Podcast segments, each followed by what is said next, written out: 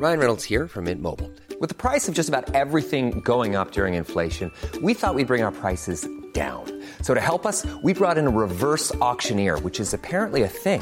Mint Mobile unlimited premium wireless. Ready to get 30, 30, bit to get 30, bit to get 20, 20, 20, bit to get 20, 20, bit to get 15, 15, 15, 15 just 15 bucks a month. So, Give it a try at mintmobile.com slash switch. $45 upfront for three months plus taxes and fees. Promo for new customers for limited time. Unlimited more than 40 gigabytes per month. Slows. Full terms at mintmobile.com.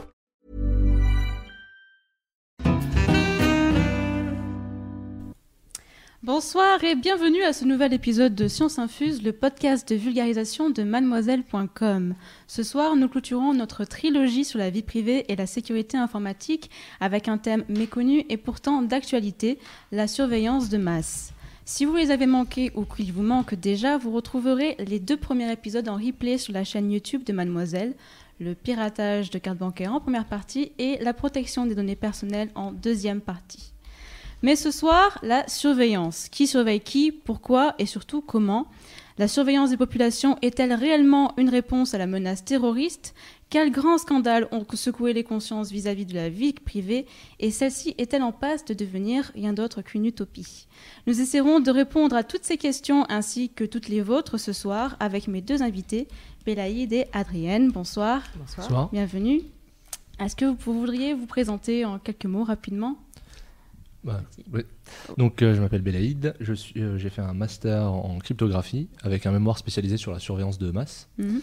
Et depuis, je travaille dans la sécurité informatique, dans, le, dans la sphère sociale en général. Garde une affinité particulière avec la question euh, de la surveillance. C'est ça.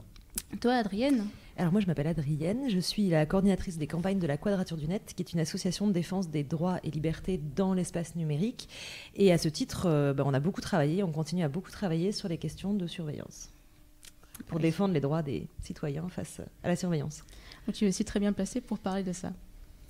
Quant à nos auditeurs et auditrices ce soir, vous pouvez réagir tout au long de cette émission, comme d'habitude. Et c'est Pauline à la régie ce soir qui va vous expliquer tout ça. Hello, salut tout le monde. Euh, ouais, donc euh, comme vous savez, hein, comme d'habitude, vous pouvez euh, poser vos questions, témoigner, réagir en live sur le chat YouTube juste en dessous de votre fenêtre. Moi, je suis là pour euh, tout surveiller, donc euh, je ne rate aucune de vos questions. Et euh, je les poserai donc à Sarah et à ses invités pour qu'on y, réponde tous ensemble. Et vous pouvez aussi réagir sur Twitter avec le hashtag MadanLive. Voilà. Voilà, N'hésitez pas à nous poser vos questions, euh, parce qu'il y a énormément de choses à dire à propos de la surveillance de masse, mais on ne pourra pas tout aborder ce soir. Désolé, en une heure, une heure et quart, c'est difficilement pliable. Euh, mais nous essaierons d'au moins poser les bases, et ce en deux parties. Premièrement, pourquoi surveiller?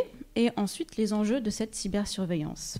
Donc avant toute chose, puisque euh, je parle de poser les bases, il peut être judicieux de commencer par définir tout simplement ce qu'on entend par surveillance de masse. Donc qui est tenté par l'idée de- d'essayer de poser une définition? Alors, je peux, je peux essayer Ouais. de, de tenter euh, cette bien. définition. Euh, en fait, on- quand on parle de surveillance de masse, on, on parle de deux choses euh, différentes et complémentaires. Euh, la surveillance, c'est le fait d'exercer, d'aller regarder euh, ce que font ou ce que disent ou où sont des gens. Ça, c'est Mm. la surveillance de manière générale. La surveillance de masse, on peut l'entendre de deux manières. Soit tout le monde est surveillé, soit tout le monde est potentiellement surveillé. Euh, et donc je pense que c'est aussi là-dessus qu'on va discuter ce, jouer soir. Est-ce que tout le monde est surveillé ou est-ce que tout le monde est potentiellement surveillable et, et pourquoi? Euh, Donc la, la surveillance de masse, notamment dans la sphère numérique, parce que c'est là-dessus qu'on va, qu'on va beaucoup discuter ce soir, euh, c'est la surveillance des communications qui peuvent être les, les textos, les appels, mais aussi tout ce qui se trouve dans un téléphone portable de manière générale ou toutes les communications sur Internet, c'est-à-dire à la fois la partie euh, web, euh, chat, euh, utilisation de, de- de Skype ou autre, et puis la navigation sur Internet, sur quel site on va, qu'est-ce qu'on va y écrire, avec qui on est en contact. Enfin, il y a beaucoup, beaucoup d'informations qu'on laisse sur nous, à quelle heure on se connecte, d'où on se connecte, depuis quel type d'ordinateur. Enfin, il y a énormément d'informations qui peuvent servir à la surveillance. Oui, c'est-à-dire que depuis les technologies modernes, la, la- la surveillance est, est quelque chose qui de plus en plus d'actualité, mais c'est pas nouveau non plus.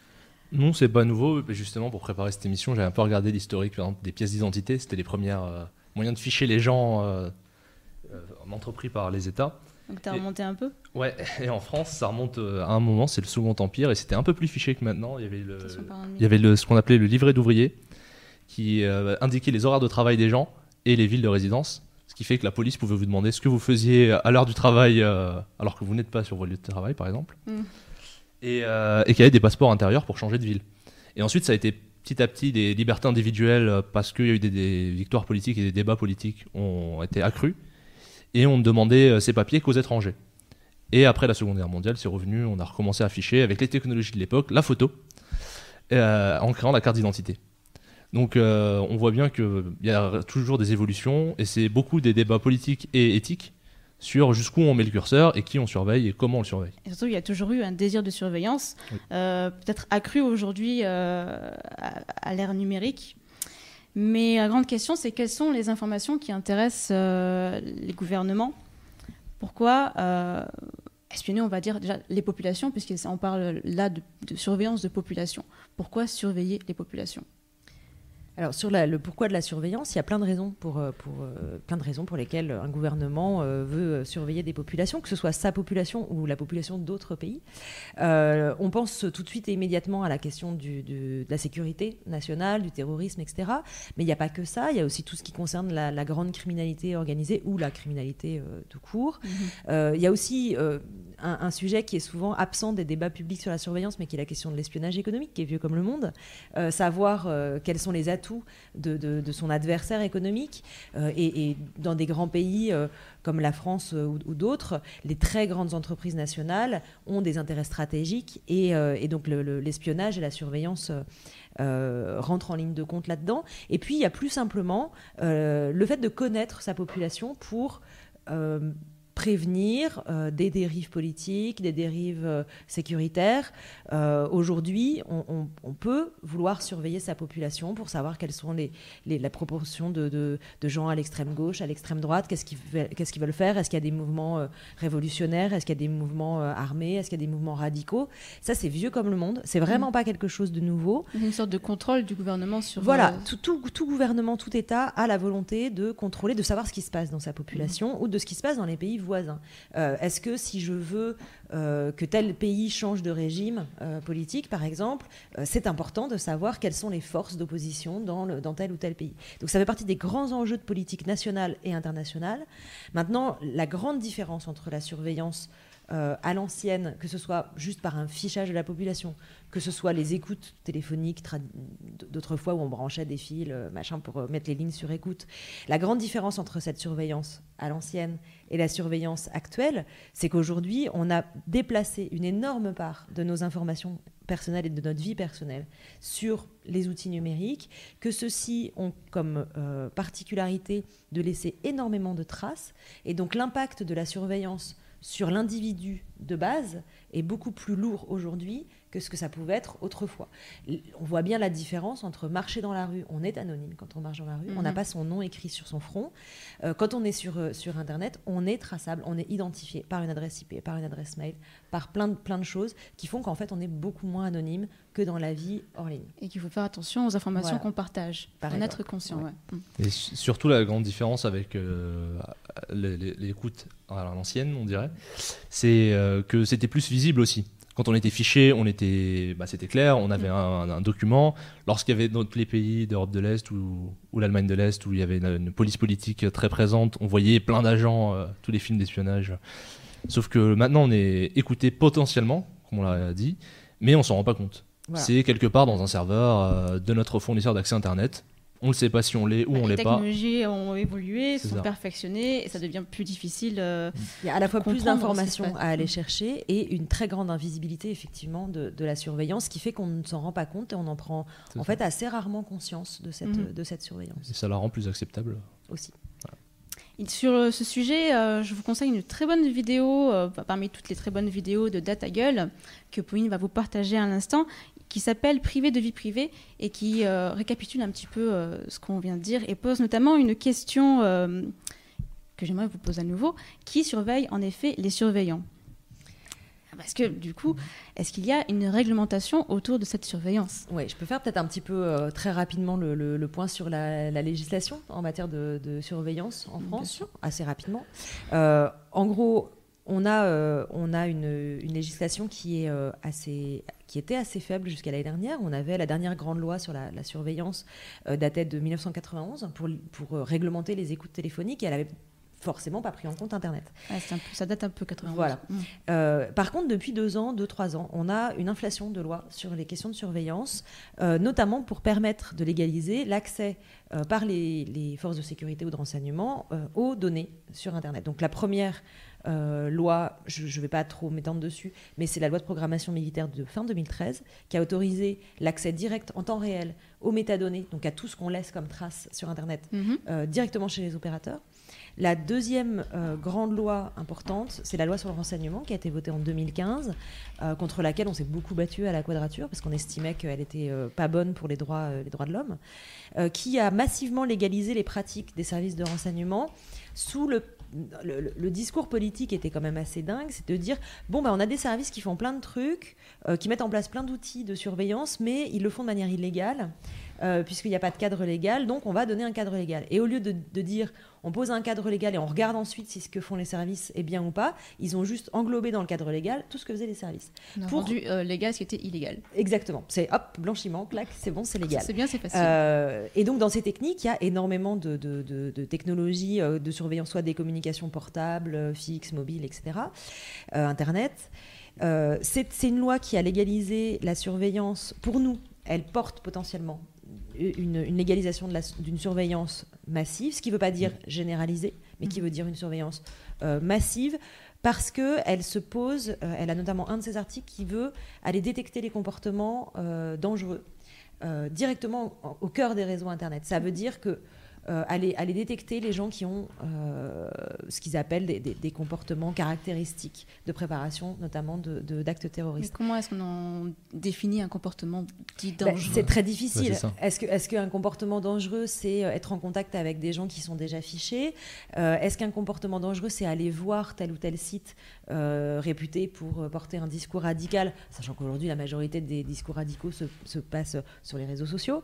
Est-ce que euh, le fait de protéger ces communications est en soi un signe qu'on est, qu'on est quelqu'un de dangereux Est-ce que si je, je- je fais particulièrement attention Si on à agit comme si on- privée. si on avait quelque chose euh, à Exactement, cacher, selon c'est, l'axiome euh, de si tu n'as rien à cacher, euh, tu n'as pas, tu si tu n'as rien à te reprocher, tu n'as rien à cacher. Mhm. Bref, cette loi nous pose vraiment des problèmes. Elle a été vraiment, elle a été votée après les attentats de Charlie, dans un contexte de lutte antiterroriste très intense, Mhm. mais elle légalise la surveillance pour tous les, les points que j'ai cités tout à l'heure, c'est-à-dire à la fois la lutte contre le terrorisme, mais aussi tout ce qui concerne les intérêts économiques, industriels, scientifiques euh, majeurs de la France, euh, les euh, groupes violents, les groupes mettant en cause les institutions républicaines. Enfin, on a plein de raisons valables de surveiller les gens selon cette loi.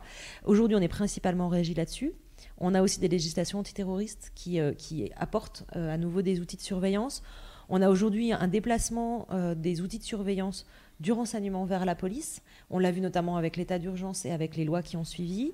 Et puis là, je termine mon petit tour d'horizon législatif comme ça.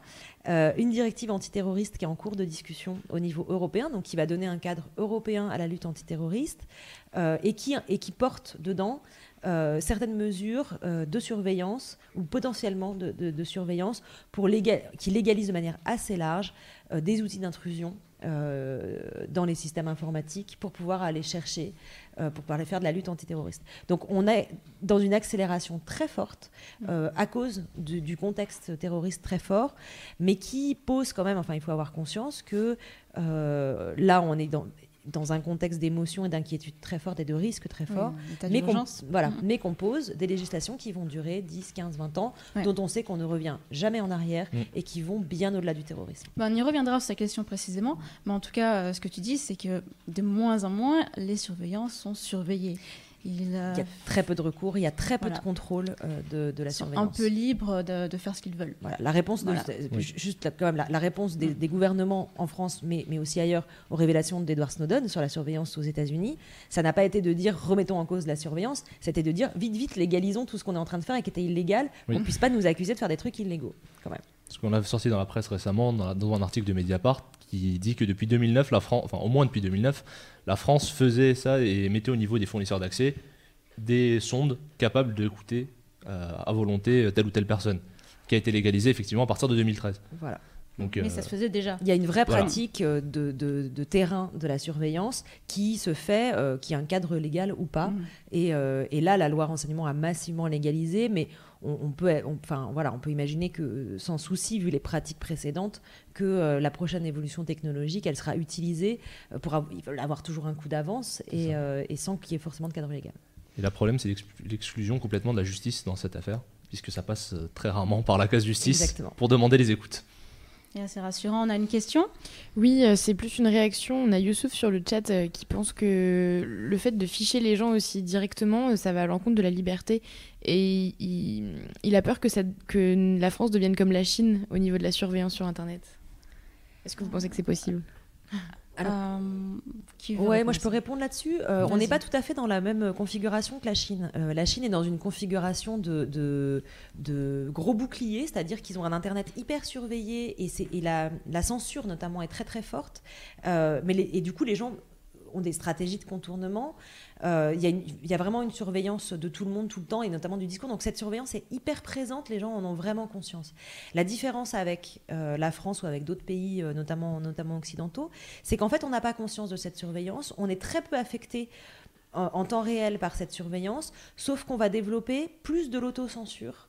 que de, se dire on, on va pas aller en prison forcément, mais on ne sait pas si ça va pas nous retomber dessus à un moment ou à un Mm. autre. Et du coup, euh, moi je constate quand même depuis deux ans un développement de l'autocensure euh, ou de, de- de- d'une prise de conscience un peu euh, avec, avec de l'humour, mais ça montre bien quand même que les gens ont, ont intériorisé cette potentialité de surveillance en disant oh là là si je partage telle photo, tel tweet, tel machin, euh, je vais me retrouver fiché. Alors les gens, les gens rigolent. En réalité, on se rend compte que ça, ça a des débouchés.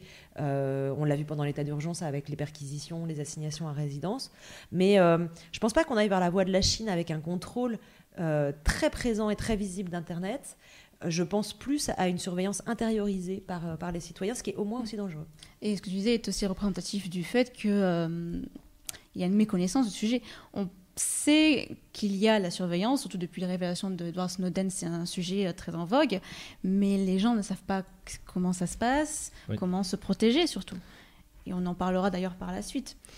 Mais en général, les gens s'en rendent compte quand ça leur tombe dessus, effectivement, quand il y a eu les- toute l'histoire des perquisitions et que des gens qui avaient participé à des manifestations contre Notre-Dame-des-Landes, par exemple, des agriculteurs bio, c'était l'exemple le plus euh, stéréotypé euh, qu'on pouvait trouver, euh, sont venus recevoir la, la visite de la police un matin euh, dans leur ferme, alors qu'ils n'avaient rien Vraiment demandé, juste parce qu'ils participaient à des manifestations, et j'imagine qu'ils devaient aller aussi sur des sites euh, plutôt euh, militants écologistes. Et la police, il leur voulait quoi? Bah, Bah, ils, leur- ils leur ont interdit d'aller participer à des manifestations. Ah, ils sont allés directement pour un Voilà. interdire de manifestation. Voilà. assigné à résidence et C'est bien. d'un coup enfin voilà c'est euh, à force d'entendre des exemples comme ça on développe l'autocensure Et je- C'est bien, on est bien parti là. Mais j'aurais fait un petit crochet parce qu'on était vraiment sur la surveillance de masse. Euh, Puisqu'on parlait euh, des révélations d'Edward Snowden, j'aimerais parler, euh, faire un petit crochet sur les surveillances euh, entre États, donc euh, qu'on appelle l'espionnage le plus, euh, souvent. Euh, parce que parmi les euh, informations qui ont été leakées par Edward Snowden, il y a euh, une, euh, une affaire que j'aimerais prendre en étude de cas qui est ce qu'on appelle l'opération socialiste. Alors, est-ce que je la résume euh, rapidement? En gros, ce sont les renseignements britanniques qui auraient mis sur écoute le Parlement européen, donc tout simplement un État européen qui euh, surveille les autres euro- États européens. Et euh, ça, ça a été, oui, ça a été dévoilé par, euh, par Snowden. Ils ont fait ça entre 2010 et 2013. Ça. Ils ont dû arrêter une fois que les euh, ingénieurs euh, de l'opérateur belge Belgacom se sont rendus compte qu'il y avait une anomalie. Euh, donc moi, ma principale question là-dedans, c'est pourquoi est-ce qu'un État européen voudrait écouter d'autres États européens? Et est-ce que ça constitue pas un peu euh, un acte de guerre quelque part? Mais là dans, dans ce- dans cet exemple c'est enfin il y a plein de c'est une des raisons de, des écoutes faites par les États. Comme on avait cité il peut y avoir les raisons industrielles mais il peut y avoir les raisons politiques. Et là au niveau des États-Unis et des Européens il y a toute la négociation du traité transatlantique. Je ne sais pas si c'est par rapport à ça mais ça peut être un des sujets en tout cas ou quand on arrive à la table des négociations, ou bien dans le cadre de l'OTAN par exemple, même si c'est des alliés, euh, c'est plus simple d'arriver à la table des négociations en, en- en sachant ce que la personne en face comptait proposer et euh, ce que la personne en face sait. C'est clairement de, de l'espionnage. Oui, mais Voilà. c'est la grande. c'est- Enfin, je veux dire, c'est la. la- ça- ce n'est pas étonnant en soi que des États euh, se- s'espionnent entre eux. Ça, c'est malheureusement, ça se fait euh, depuis longtemps. Ce qui, ce qui, euh, ce qui pose problème, à, à mon sens, euh, c'est si un, si cette surveillance se fait euh, au détriment de de- de- d'autres priorités, euh, c'est-à-dire typiquement les questions de terrorisme. Euh, la, deuxième question, c'est qu'est-ce qui est mis en œuvre pour, pour faire cette surveillance? Et là, on se retrouve avec, je peux faire le parallèle avec une, autre affaire qui a fait du bruit aussi, c'est quand l'Allemagne s'est rendu compte que suite à des accords entre les services de renseignement allemands et la NSA, ils se retrouvaient finalement à espionner de manière massive pour le compte de la NSA des politiques allemands, la population allemande, etc. Où pour le coup, euh, on se retrouve dans une sorte de frénésie de tout savoir et de tout connaître. Euh, Aujourd'hui, le- le- le- les échanges de, de renseignements, c'est un monde un petit, peu, euh, un petit peu étrange, mais où à la fois on s'espionne les uns les autres et à la fois on se partage du renseignement. Euh, donc, donc on- c'est- en soi, c'est une- c'est une. C'est choquant, c'est choquant que la Grande-Bretagne espionne le Parlement européen, surtout si c'est pour le compte des États-Unis. Il y a des très forts liens entre la Grande-Bretagne et les, les- Mm. et les États-Unis. En même temps, euh, ça n'est que la partie émergée de, de l'iceberg. Euh, ce qui est problématique en soi, c'est un, l'absence de, de- de régulation et de réglementation, l'absence de recours contre cette surveillance, qui est, qui, on n'a quasiment aucune arme en tant que citoyen pour se retourner contre ça.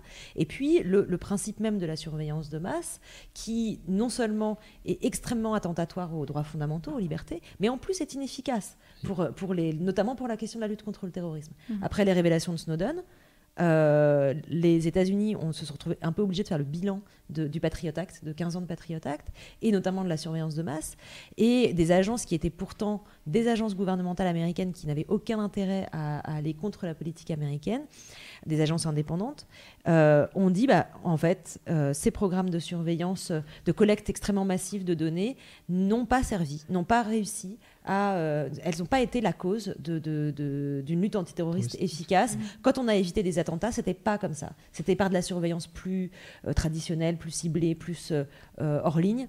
Donc on a vraiment à la fois une menace très forte pour les droits fondamentaux et en, face, euh, aucune efficacité réelle et pas de recours pour les citoyens. Et ça, ça, c'est le triptyque qui, à mon avis, fait qu'on devrait, de la même façon qu'on s'interdit euh, l'usage de certaines armes euh, dans les traités internationaux, la surveillance de masse est une arme et on devrait, à un moment, à, euh, s'interdire dans les traités internationaux la surveillance de masse. Surtout qu'au niveau gouvernemental, finalement, il y a eu très peu de réactions suite à cette révélation. Mais ce, ce qui est intéressant justement dans ce- sur cet exemple, c'est pour démystifier un peu, parce que je pense que les, les séries et les films euh, rendent un peu cette question un peu floue, parce qu'on a l'impression que c'est super simple d'arriver à, à aller sur un téléphone et qu'ils sont capables de tout faire. Et en fait, non. C'est que même avec tous les moyens qu'ils ont, euh, la NSA, pour le coup, à travers euh, l'équivalent anglais de la NSA, euh, ont mis plusieurs mois à arriver à entrer sur les téléphones et les ordinateurs personnels des administrateurs système de cet opérateur pour ensuite pouvoir contaminer leur ordinateur professionnel, puisqu'il y a toujours des gens qui prennent leurs clés personnelles, qui leur mettent sur ou leur téléphone, qui leur mettent sur leur PC, sur leur PC du boulot, pour pouvoir enfin arriver à avoir accès au téléphone de tous les gens qui travaillent au Parlement européen.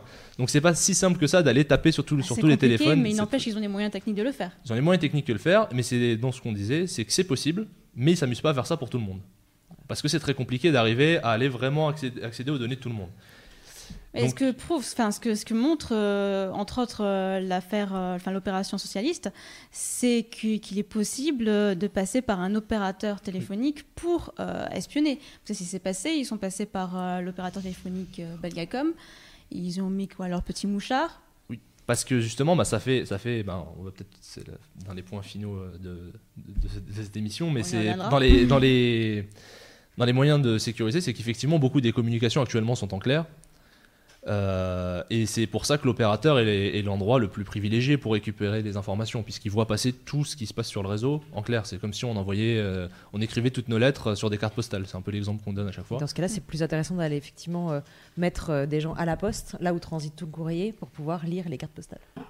Il y a pas besoin de-. L'inverse euh, de en clair étant euh, communication chiffrée. Voilà, C'est ça. Qu'on expliquera peut-être. Mais On, effectivement. on l'a déjà expliqué dans le second podcast. Donc normalement, bon. les gens qui suivent savent ce que ça veut dire. Et par contre, pour revenir au point de- au- sur le côté institutionnel, c'est qu'effectivement, c'est encore une fois un des débats politiques qui, qui doivent avoir lieu, puisque, enfin, c'est, pour le coup, c'est des choix qui sont, qui sont, qui sont, qui sont faits de, se mettre en, de mettre en place ces outils ou de les accorder à, pouvoir les utiliser, puisque les sociétés qui les commercialisent ou, enfin, généralement aux États, le font au grand jour et ont des partenariats Tout à fait, publics. Mais quels sont ces outils? Parce que finalement, ils doivent disposer de moyens techniques assez euh, importants pour réussir à réaliser euh, une surveillance d'assez large envergure. De quels moyens techniques euh, disposent les services de renseignement? Alors, par définition, on n'a pas la connaissance de tous les outils qui sont, euh, qui sont utilisés. Peut-être pour ne pas partir dans des discussions trop, euh, trop techniques, on a, on a cette, euh, cette partie qui peut se faire chez des opérateurs, donc d'aller mettre des, des, outils de recueil de, de, données directement chez les opérateurs qui vont intercepter des données, soit de manière générale, et puis après ils font le tri. C'est-à-dire une sorte de petite boîte noire? Euh, oui, ou de, boîte noire, ça veut, ça veut tout et rien dire, mais euh, un boîtier d'interception euh, de, qui va récupérer, je sais pas, tous les numéros qui sortent du Parlement européen ou tout, tout, ce qui sort d'un quartier. le tri dans, et ensuite, ils vont, ils vont trier. Mhm. Ça peut être ce qu'on appelle des IMSI catchers, qui sont des valises qui vont intercepter dans un périmètre donné. Je sais pas, par exemple, je, je veux, je veux suivre un groupe criminel. Euh, je, sais qu'ils passent par la gare du Nord régulièrement. Je place mon IMSI Catcher euh, un matin, gare du Nord. Il y a des dizaines de milliers de personnes qui vont passer. Là-dedans, je sais que leur téléphone portable va, va, va borner. L'IMSI Catcher, c'est comme une fausse antenne relais. Donc à un moment, ça va, ça va aller dedans. Et je vais pouvoir, à partir de là, remonter un, réseau. Ou ça peut être euh, d'aller euh, récupérer les, tous les gens qui vont se connecter à tel site internet, par exemple. On va, on va mhm. aller chercher euh, toutes les adresses IP qui sont connectées à un site internet. Il y a plein de manières de faire. Tout ce qui, en gros, tout ce qui va permettre de recueillir euh, les données de connexion, et euh, ce qu'on appelle les métadonnées, c'est-à-dire toutes les, tout ce que, ce que je listais tout à l'heure, euh, à quelle heure je me connecte, euh, quel site je vais voir, qu'est-ce que je tape dans un moteur de recherche. C'est-à-dire qu'on ne peut pas lire les contenus d'un message qu'on envoie, mais on peut avoir accès à, qui on l'a envoyé. voilà, mais le, contenu est en soi pas, pas, pas alors on peut accéder au contenu si c'est en clair. De plus en plus, quand même, notamment depuis les révélations de Snowden, le trafic des grands opérateurs est chiffré, au moins d'un point à un autre, pas forcément surtout tout le, tout le trajet, mais au moins d'un point à un autre. Euh, mais finalement, aujourd'hui, euh, le contenu d'un mail, par exemple, n'est pas forcément la chose la plus cruciale à avoir quand on, quand on veut surveiller une personne ou un groupe. Mmh. Euh, ça peut être beaucoup plus intéressant de disposer de l'ensemble de ces métadonnées, de savoir ben, où, où, il, où, circule, avec qui il communique, à quelle heure il communique, quel type de site il va voir, etc. D'analyser le comportement, en fait. De comportement, mmh. parce que euh, on peut le modéliser, parce qu'on peut remonter un réseau. Ça peut être plus important que de s'acharner à essayer de d'ouvrir un message euh, sur lequel il va falloir mettre une puissance de, de, calcul, on va, de, une puissance pour déchiffrer ce message trop forte. Plus de temps ça prend du temps. Finalement, la modélisation d'un réseau, l'analyse d'un réseau peut être plus parlante pour un service de renseignement. D'accord, donc on va mettre la surveillance sur, le comportement euh, de, de, l'utilisateur. Donc il y a l'interception des métadonnées. Euh, S'il y a autre chose euh, y a, enfin, après, il y a des choses dans les révélations de Snowden. Il y avait un peu un large éventail. Oui, il y avait un large éventail. Et après, ah, c'est en fonction. Oui, mais ce qui était assez impressionnant, c'est leur manière de d'industrialiser ça. C'est-à-dire que quand ils ont une cible euh, qui est justement euh, en fonction d'une adresse mail, en fonction d'une adresse IP, en fonction d'un nom, prénom, un numéro de sécurité sociale ou des choses comme ça, en fait, ils ont une espèce de logiciel, mais vraiment comme celui qu'on pourrait avoir. comme un moteur de recherche. Comme un moteur de recherche et il, rentre le nom de la personne et, euh, et le, moteur, de, enfin cette espèce de logiciel, leur envoie une notification le jour où il trouve quelque chose. Donc il laisse une, une espèce de demande en attente et, et comme c'est automatisé, ça, il n'y a, plus rien à faire et euh, l'information arrive à directement. Le jour où il y a un mot-clé qui ressort, quelque chose. non, une personne par exemple. Quand on, recherche, euh, quand on recherche une personne avec une certaine identité, on sait qu'il communique avec un certain mail ou il utilise un, certain pseudonyme, par exemple, qui peut être euh, assez rare, par enfin si c'est un pseudonyme assez rare. S'il apparaît quelque part dans les communications qu'ils interceptent, comme on a dit précédemment, là il y a une alerte qui se lève. Mhm. Mais on se rend compte qu'en général, on est noyé sous le flot d'informations et que c'est pour ça que c'est pas efficace à grande échelle. Ouais, mais pour moi c'est intéressant parce que c'est là, euh, c'est là que se place le débat sur la surveillance de masse. C'est-à-dire que euh, bon, moi j'ai beaucoup discuté avec des politiques euh, pendant la, loi renseignement ou avec des gens des services de renseignement qui me disaient on n'est pas dans de la, regardez, on n'est pas dans de la surveillance de masse parce que au final on va aller chercher une personne, mais on va collecter massivement des informations pour ensuite aller surveiller une personne un groupe, des gens qui gravitent autour d'un endroit, etc. Mhm. Et tout, tout le, toute la question est de savoir où on met le curseur de cette, surveillance. Est-ce qu'on est sous surveillance à partir du moment où nos données sont traitées par un service de renseignement ou est-ce qu'on est sous surveillance à partir du moment où nos données sont collectées par un service de renseignement Euh, Ça peut paraître un peu subtil, ça l'est pas du tout, parce qu'en fait, à partir du moment où on sait que notre activité en ligne va rentrer dans cette espèce de, de grand silo où ensuite les services de renseignement vont pouvoir piocher, euh, nous, on considère à la quadrature qu'on est déjà sous une forme de surveillance, que donc on va développer des comportements d'autocensure, que notre vie privée est déjà violée puisqu'elle est déjà Mhm. mise Ouais. dans ce grand silo, alors que euh, pour euh, les, les- les politiques qui ont fait voter la loi renseignement pour le gouvernement ou pour un certain nombre de gens dans les, dans les services de renseignement, euh, ils considèrent qu'on est sous surveillance, euh, que c'est pas grave d'avoir nos données collectées et que finalement on est sous surveillance qu'à partir du moment où il y a ce travail de recherche qui est fait et où vont être tirées pour être exploitées des informations. Donc le débat sur la surveillance de masse, il se place aussi à cet endroit-là. Euh, finalement, tous ces outils techniques qui sont capables euh, soit d'aller viser quelqu'un en particulier, soit d'aller chercher dans des bases énormes. Euh, Est-ce que ce sont des outils de surveillance ciblée ou des outils de surveillance de Oui, il y a masse comme une distinction entre surveillance passive et surveillance active. Exactement, ça, peut être ça, surveillance passive, surveillance active, surveillance euh, généralisée ou surveillance massive. Ouais. C'est aussi des, des- des- il y a beaucoup d'enjeux de vocabulaire là-dedans euh, Qui font toute la différence. qui font toute la différence. On n'est pas sous une surveillance permanente et généralisée où tout le monde aurait l'intégralité de ces communications qui est euh, scrutée en permanence. En revanche, euh, par un certain nombre de législations qui obligent par exemple les opérateurs à garder toutes nos données de communication, euh, de connexion pendant, euh, pendant au Mm. moins un an, euh, eh bien on est euh, sous un, un régime où euh, bah, nos données de communication sont collectées, conservées et donc accessibles euh, à ces services et, et également à la justice Mhm. euh, pendant une durée longue. Pour nous, on est déjà sous une forme de surveillance. Alors que les politiques considèrent que tant qu'on ne traite pas ces données, euh, il n'y a pas de souci. Voilà. Et surtout, on ne sait pas jusqu'à quel niveau ils considèrent que c'est une personne qui est intéressante, entre guillemets, pour qu'il y ait une surveillance active. Puisque on a, bah, dans les fuites de Snowden, ils montrent bien la classification. Il y a un niveau, deux niveaux, trois niveaux. Et donc, à un niveau, c'est euh, on communique directement avec quelqu'un qui est surveillé. Donc, on est surveillé quand on communique. On peut être membre de sa famille, on peut être euh, ami. Deux niveaux. C'est on est ami avec quelqu'un qui est ami avec euh, quelqu'un qui. Ça commence à aller loin et on peut aller parfois jusqu'à trois niveaux sur les personnes très sensibles. Donc, euh, donc et la majorité enfin d'après ce qu'on a à l'époque en tout cas de, de ces fuites, c'était euh, en général autour de deux niveaux. Mais ça va très très loin autour de deux niveaux. Et, Et, dans la euh, loi française, on parle de l'entourage d'une Voilà. personne. Et C'est ça veut dire que si vous êtes euh, euh, la sœur, euh, le, le- le- le boulanger ou, euh, ou le voisin de palier de quelqu'un qui est sous surveillance, il y a euh, quelqu'un qui est donc sous une surveillance euh, ciblée et très Mhm. active, il y a de fortes chances pour que vous soyez euh, soumis à une certaine forme de surveillance. Mais euh, on ne sait pas laquelle, on sait Ouais, pas, on sait, pas. ça peut varier dans le temps aussi. Mais, euh, mais effectivement, dans les, dans les, les communications électroniques, imaginons que je sois placé sous, sous- sur- que mes communications soient surveillées. Ça veut dire que toute personne euh, rentrant en communication avec moi voit son les échanges euh, avec moi mis sous surveillance et rentre dans, dans mon réseau. Euh, et ces personnes, ça peut être effectivement, imaginons que je sois quelqu'un de très dangereux, les gens avec qui je prépare des coups dangereux, mais ça peut être aussi les parents d'élèves du collège de mes enfants, ma grand-mère ou, ou simplement une amie de collège qui, qui m'a retrouvée sur Internet. Mais ce qui est troublant là-dedans, c'est que c'est plus valable de dire je n'ai rien à me reprocher.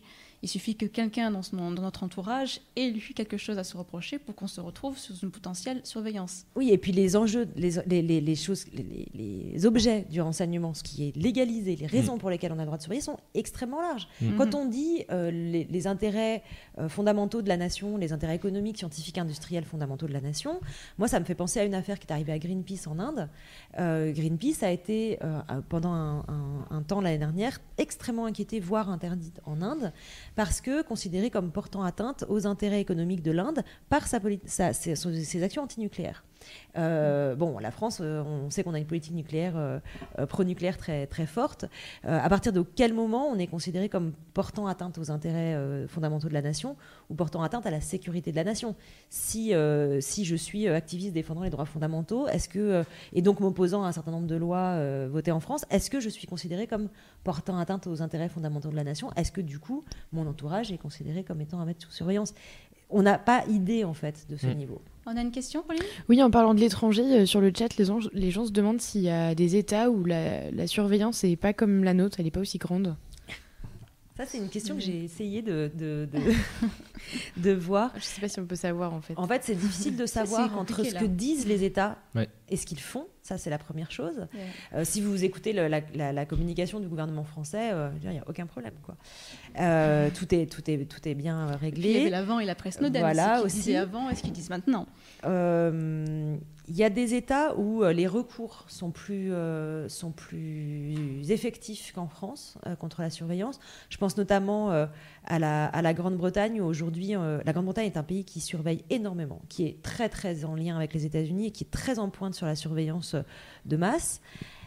Et en même temps, euh, il y a des associations aujourd'hui qui sont en procès contre, contre euh, le GCHQ, donc le- le- Mm. les services de renseignement anglais. Mhm. Euh, Il y, a, il y a une- il y a une justice qui fonctionne à peu près bien, il y a des recours qui fonctionnent mieux, on verra, comment ça, on verra ce que ça donne, hein, mais euh, des associations comme Amnesty International qui ont été surveillées par les services de renseignement anglais sont aujourd'hui en procédure judiciaire. Le système en France, par exemple, empêche quasiment toute procédure judiciaire contre les services de renseignement, mais à notre connaissance, il n'y a pas d'État qui... euh, on n'a on pas connaissance d'État qui, serait, euh, euh, qui ne surveillerait pas sa population. Et de toute façon, euh, nous, ce qu'on regrette, c'est l'absence de, de contrôle judiciaire. Mais il y a, il y a- je pense que c'est inhérent à un État, à un moment, d'exercer une surveillance sur une certaine partie de sa population. Maintenant, tout est fonction de la manière dont il le fait, dans quel cadre, avec quel recours, avec quel ciblage, avec quels outils. quoi. C'est ce qu'on rappelle quand, on, quand ils, font, ils, peuvent, ils peuvent faire ces demandes en masse. Euh, en général, au lieu de faire. ah, enfin, quand ils veulent faire des perquisitions, il fallait demander au juge si on voulait perquisitionner 10 personnes. Il fallait envoyer des équipes de police euh, chez les 10 personnes. Il fallait euh, demander 10 demandes, enfin, faire 10 demandes par un juge. Alors que là, en général, quand il, faut perquisitionner. par exemple, s'ils veulent récupérer 1000 comptes de personnes qui sont hébergées chez un seul hébergeur, par exemple, de données, il suffit de faire une seule demande pour récupérer, enfin déjà, même dans le cadre légal, une seule demande pour récupérer les, les- des informations de plusieurs milliers de personnes. Mhm. Déjà, on voit que la, la numérisation euh, démultiplie l'effet euh, d'une perquisition. D'accord. Euh, tout ça nous renvoie toujours plus souvent vers la, la lutte contre le terrorisme. Parce que finalement, la, la principale justification des gouvernements à l'heure actuelle, quand on leur demande pourquoi ils, nous, ils nous surveillent, c'est euh, que c'est nécessaire pour la lutte contre le terrorisme.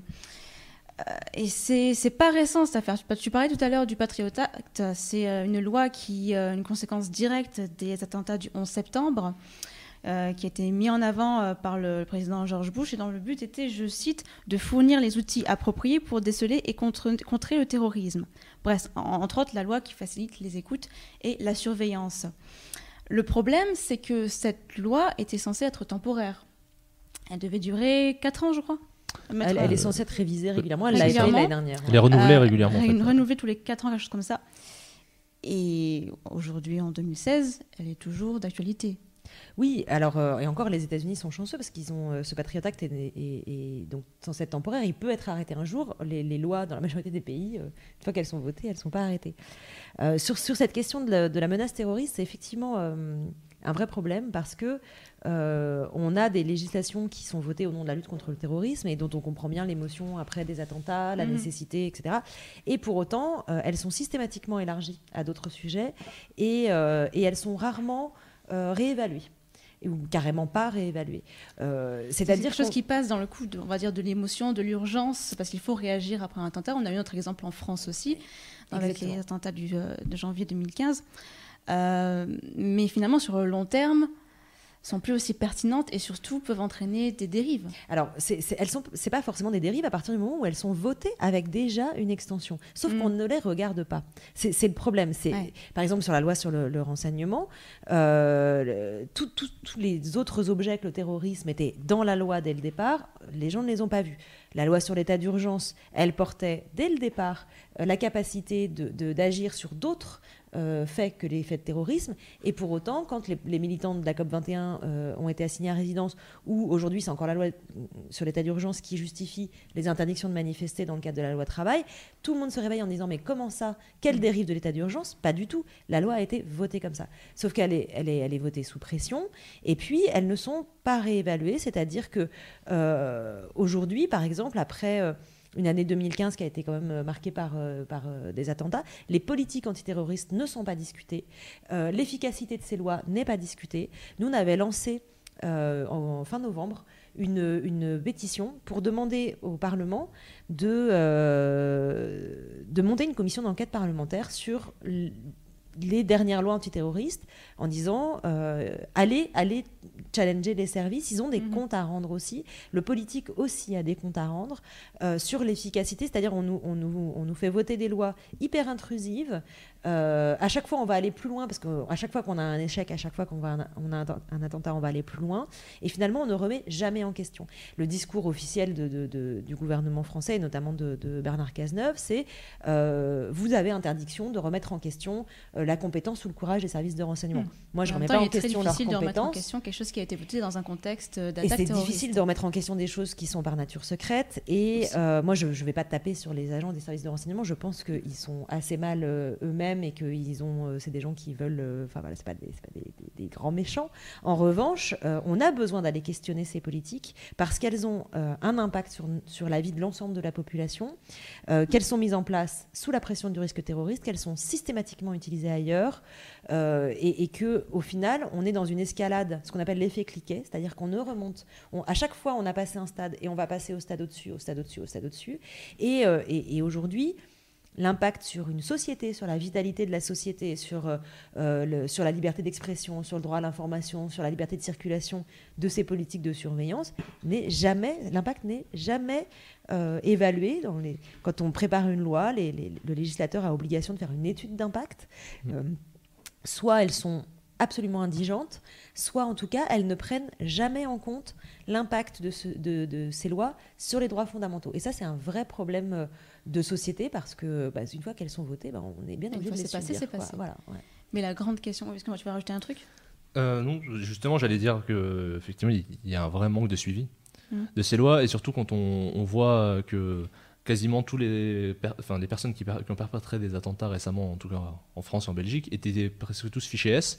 Oui. Mais une fois qu'on les suit et qu'on a intercepté des communications et qu'on fait une jolie petite fiche, qu'est-ce qu'on fait? On peut pas arrêter quelqu'un qui n'a encore rien fait. C'est précisément ma Et- question, parce que d'un point de vue purement technique, tout ça, euh, est-ce que finalement c'est c'est efficace pour la lutte contre le terrorisme? Alors que tous les, tous les, tous les spécialistes du secteur disent que ce qui leur manque, c'est des hommes, pour le coup, pour une filature plus à l'ancienne, ou des suivis des réseaux, des gens qui connaissent bien euh, à la fois parfois les dialectes, quand il y a des écoutes fines à faire, parce qu'il suffit pas de connaître une langue, hein, ça se joue euh, parfois à pas grand-chose, euh, une communication, et, euh, et justement plus de personnes sur le terrain pour arriver à les suivre. Arriver à suivre au jour le jour, parce que suivre une personne, enfin, j'ai plus le chiffre en tête, mais c'était c'est assez affolant le nombre de personnes C'est qui. 10 hommes pour Ouais, suivre voilà. une personne. C'est 10 hommes. 10 hommes pour suivre une personne, parce que bah, lui, il a. effectif. Mm. C'est ça. Mais après, sur la- sur l'effectivité euh, réelle dans la lutte contre le terrorisme, il y a quand même des choses. euh, il faut distinguer le fantasme et la réalité. C'est-à-dire que euh, dans les derniers, euh, les derniers attentats, et notamment ceux de, de janvier 2015, euh, les frères Kouachi, par exemple, visiblement communiquaient extrêmement peu par Internet, beaucoup par, par téléphone portable, avec une- plusieurs téléphones. Euh, on, est bien, euh, on est bien loin de- de- de- d'une activité en ligne euh, au grand, Mm. en clair et, et au grand jour. Les, les, les vrais, les personnes vraiment dangereuses euh, s'adaptent à, à- à la surveillance qui est exercée. Donc on sait qu'ils sont dans une tactique d'évitement et on, on- on peut choisir de leur courir après en mettant toujours plus de choses sur surveillance, mais c'est pas forcément la, la chose euh, la plus, euh, la plus efficace. Et puis donc on, on a ces gens-là, puis on a aussi dans la question de la, de la menace terroriste euh, la question de l'embrigadement et de, de, de ce qu'on appelle la radicalisation en ligne, etc. Mhm. Où, où là, en fait, c'est un autre enjeu. C'est-à-dire que c'est des choses qui se font euh, plus ou moins au grand jour, où les causes sont beaucoup plus profondes, beaucoup plus dans, dans qu'est-ce qu'on a euh, euh, socialement, qu'est-ce qu'on qu'est-ce qu'on a foiré, en fait, pour que, pour que les gens soient attirés c'est par ce c'est type de impossible de, discours. surveiller ce genre de réseau. Et là, la surveillance, elle est, un, extrêmement difficile parce qu'on est sur des, des masses très fortes et sur des, des, des- pratiques très mouvantes et très. D'autant qu'ils font que parler. Oui, mais après ça, euh, c'est- voilà, c'est des gens qui ne sont pas forcément en train de préparer un attentat. Non, oui, ça. Il faut savoir ce qu'on cherche. Il faut, voilà, il faut vraiment savoir ce qu'on ce qu'on cherche. L'efficacité réelle de cette surveillance, on a vu après 15 ans de, de surveillance euh, massive aux États-Unis que ce n'est pas efficace. Mm. Euh, je crains malheureusement qu'on se rende compte euh, en France que ce n'était pas plus efficace. Mm. Euh, il n'empêche que ça continuera à être utilisé pour d'autres objectifs que la lutte contre le terrorisme. Je veux pas faire dans le dans le dans le je vais pas, pas inquiéter euh, etc. Mais en même temps, euh, voilà, il faut reconnaître que euh, aujourd'hui, quand vous mettez lutte contre le terrorisme dans un projet de loi, vous faites voter à peu près n'importe quoi. parce que les, les responsables politiques se sentent dans l'obligation de donner systématiquement plus de moyens sans forcément ni prendre le temps, ni prendre les conseils ou l'expertise nécessaire pour euh, bah, questionner réellement ce qu'il y, a dans- ces lois et ce que ça va donner concrètement. C'est euh, c'est triste et moche à dire, mais on dirait que c'est un prétexte finalement. Moi, je, je pense qu'il ne faut pas non plus euh, penser qu'ils s'en foutent et que juste ils Non, bien sûr que non, mais, chose, euh, hein. Mais il y a- ils ont une responsabilité et je pense qu'ils- j'espère qu'ils en ont conscience. Que Ce qu'on voit de la surveillance, c'est que euh, enfin, les, les- les gens et du coup les médias euh, se disent, mais en fait, si c'est pour lutter contre le terrorisme, c'est pas efficace. Moi, je prends euh, l'exemple euh, malheureusement très récent euh, de ce qui s'est passé aux États-Unis euh, dimanche, ce dimanche-là. Euh, le tireur, qui, donc euh, la personne qui a tiré sur euh, une boîte entière, une boîte gay entière, qui a tué une cinquantaine de personnes, les médias, juste le lendemain, ont révélé que cette personne avait été interviewée deux fois par le FBI. Oui.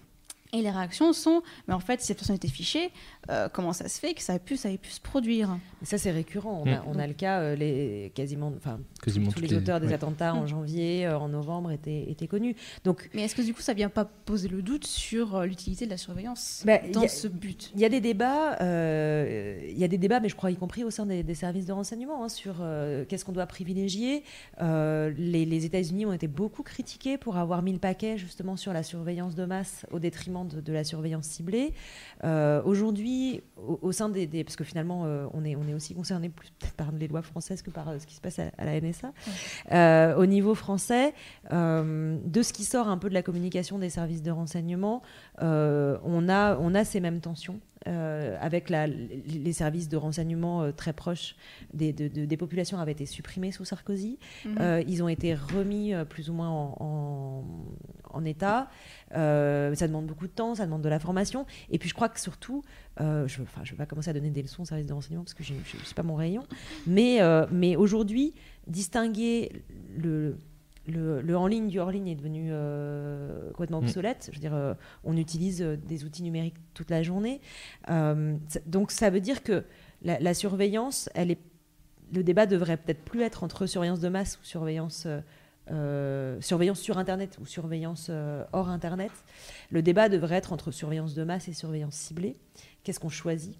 Et, euh, et la surveillance ciblée, nous par exemple à la Quadrature, on, considérait que euh, une surveillance proportionnée et ciblée euh, auprès d'une personne pouvait englober une grande partie de sa, vie. On dit, pourquoi est-ce qu'on serait d'accord avec la pose de micro dans, un, dans une, maison et pas d'accord avec la, pose de micro, enfin de dispositif sur un ordinateur? Enfin bon, il faut être logique dans ce qu'on veut. Nous, on veut une surveillance euh, proportionnée, ciblée, efficace, avec des recours, avec Mhm. des, avec des, des garde-fous. Euh, je crois que ce- j'espère, ce, ce, questionnement-là, il a lieu dans les services de renseignement, mais le discours politique est autre, et le discours Mm. politique a trouvé un, un bon bouc émissaire euh, avec Internet. Et, euh, et donc va taper systématiquement sur Internet, va légiférer systématiquement à propos d'Internet, masquant euh, son incapacité, je crois, à, à agir sur les autres, les autres facteurs. Et le vrai problème aussi, c'est les acteurs qui participent à ce, à ce milieu. Parce qu'on a appris qu'en 2009, en tout- quand euh, l'État a mis en place, a demandé aux, aux fournisseurs d'accès Internet de mettre en place euh, ce type d'écoute, il leur, leur a proposé un certain nombre de prestataires. Et donc parmi ces prestataires, il y en a un qui est maintenant potentiellement poursuivi pour Qui est crime qui est poursuivi en, en Syrie. Euh, puisque après, bah, ils se contentent pas de vendre leur, euh, leur technologie euh, en France, ils la vendent en, en Libye, en Syrie, dans des, des dictatures où euh, c'est pas une assignation en résidence qui attend les gens qui sont écoutés, mais euh, potentiellement la peine de mort Voilà, ou la euh, torture. la la torture. Les, les outils, effectivement, qui sont utilisés. euh, Et c'est les mêmes entreprises qui C'est les sont. mêmes entreprises qui vendent à des dictatures et qui vendent, et qui vendent à la France. Donc euh, oui, il y a aussi des choses qu'on devrait s'interdire par principe. je Ouais. pense. Mais ce genre d'enjeu, euh, finalement, j'ai envie de dire la, la population, on va dire le grand public, n'en est conscient que depuis euh, pas les, les révélations, l'affaire Snowden, les révélations de Snowden. Et Euh, encore, il y, a- il y a une certaine, euh, il y a une certaine résignation. Euh, c'est pour ça qu'il c'est c'est très compliqué de parler de surveillance de masse parce que euh, il faut à la fois que on prenne conscience de cette potentialité de surveillance, de, du, du fait que euh, euh, notre vie privée est très peu protégée sur, euh, sur Internet. Et, et- mais quand je dis sur Internet, c'est aussi nos téléphones mobiles, etc. Oui, on c'est oublie numérique. très souvent à quel point le, le téléphone mobile, notamment le smartphone, est, est un, un- un énorme pa- traquage. Voilà. Euh, donc à la fois, il y a besoin de, de prendre conscience et en même temps, il ne faut pas assommer les gens. C'est-à-dire que euh, cette surveillance, euh, elle peut être extrêmement euh, englobante, extrêmement inquiétante. Et en même temps, il faut qu'on garde notre capacité à réagir et pas uniquement en, en s'auto-censurant. Parce que les gens, soit ils s'autocensurent, soit comme ils veulent quand même continuer à partager des choses avec leur entourage, ils finissent par se dire Ouais, de toute façon, je m'en fous, je serai surveillé, tant pis, euh, c'est pas grave. Oui, c'est de là que vient le général à me reprocher de toute façon. Et exactement, de toute façon, c'est pas grave, ça les intéresse pas de savoir Oui. que je parle avec machin, que je couche avec truc ou que je pense euh, telle, telle chose. Euh, en réalité, voilà, il faut garder cet équilibre, être capable à la fois d'avoir cette conscience de tout ce qu'on expose. Et en même temps, il ne faut pas se culpabiliser. Euh, oui, il faut faire attention à ce qu'on partage sur Internet. Et en même temps, il faut savoir refuser ces lois et ces pratiques qui nous portent atteinte, qui portent atteinte à notre vie privée. Et puis, il faut aussi apprendre à utiliser des outils qui vont nous protéger. C'est-à-dire qu'il faut agir sur les trois, faire en sorte que la loi soit meilleure, euh, prendre conscience et, et- et exercer une capacité de résistance, et puis euh, euh, éventuellement modifier ses pratiques ou ses outils pour arriver à contrer, à faire de la résistance fait. passive sur, sur les trois. Mais il faut vraiment garder cet équilibre sur les trois. Il faut, faut- finalement, ce qui a permis l'explosion Snowden, c'est de prendre conscience de ce qui se passe. D'un autre côté, c'est peut-être un peu trop d'un coup, parce que, puisque finalement, euh, on sait ce qu'il se passe, ce que les, services d'enseignement peuvent faire, mais à notre niveau, on ne réagit pas tant que ça. Est-ce que c'est parce qu'on ne sait pas comment réagir ou parce qu'on ne comprend pas le débat? Bah, il, a, il a permis aussi une chose, c'est que jusque-là, bon, il y a des choses où on avait des doutes, mais ça a permis aussi de sortir du, du fantasme, entre guillemets, de se dire, bon, ils sont peut-être capables de faire ça, est-ce qu'ils font vraiment une écoute euh, généralisée, est-ce que... Prouvé Voilà, ce le vraiment. côté industriel de la chose, de vraiment on écoute tout le monde, on met des, enfin des portes, ce qu'on appelle des des portes dérobées, de- donc des, des moyens d'accès euh, cachés dans pas mal de- de- d'outillages vendus euh, pour les réseaux, euh, pour pouvoir faire des requêtes et pour ensuite cibler des cibles, et, enfin cibler des personnes et euh, essayer d'obtenir le plus d'informations possible. Donc ça déjà c'était une avancée, c'est que maintenant on peut pas nous dire que ça n'existe pas et qu'on est parano ou que je sais pas quoi. Donc ça fait partie du débat public. Mhm. Effectivement, il n'y a pas eu forcément l'écho euh, euh, aussi important qu'on pourrait l'attendre, hein, mais même dans les populations, que, comme tu avais rappelé, c'est en Allemagne où c'était assez impressionnant, où la population allemande était plus écoutée, enfin l'Allemagne en général était plus écoutée que l'Iran, alors qu'on pouvait s'attendre par les Américains. Alors que c'est un pays allié qui est dans l'OTAN, enfin. Et, euh, et pour le coup, même les, on a su plus tard que les téléphones des chefs d'État étaient écoutés, que, et ça n'a pas fait réagir plus que ça, ni la population, ni les chefs d'État concernés qui euh, devaient s'en douter, euh, moins, qui devaient faire la même chose aussi, et qui font la même chose et qui s'en doutent aussi. C'est pour ça que on peut pas trop attendre non plus du débat politique. Enfin, c'est pour ça que les citoyens aussi, les les- en travers des associations ou des regroupements, ont leur rôle à jouer, puisque a priori, comme les États font un peu la même chose entre eux, aucun n'a vraiment intérêt à dénoncer ça trop fortement et à dire bon ils font semblant d'être un peu vexés mais en Mhm. même temps bon c'est c'est le mauvais le perdant c'est celui qui se fait prendre mais en fait tout le monde le fait. Et je crois que c'est dans, dans la question de l'acceptation, la surveillance, il y a un autre, euh, une autre question, c'est qu'on est, euh, euh, et ça le- le- les gouvernements euh, sont prêts à nous le renvoyer dans, le- dans la tête quand on râle sur la surveillance gouvernementale, on, est, on a aussi accepté une, une- une exploitation de notre vie privée très forte par les grands acteurs de l'Internet, les, ce qu'on appelle les GAFA, Google, Facebook, etc., Mhm. qui ont leur modèle économique basé sur gratuité en échange de tes données personnelles avec lesquelles je vais te donner, je vais te balancer de la publicité, te profiler à mort. Euh, c'est, à mon sens, aussi un des points importants des révélations de Snowden, c'est la jonction entre ces deux, Mhm. Euh, le fait que, les, la, la NSA puisse aller chercher les données de ces, de ces, de ces grands opérateurs.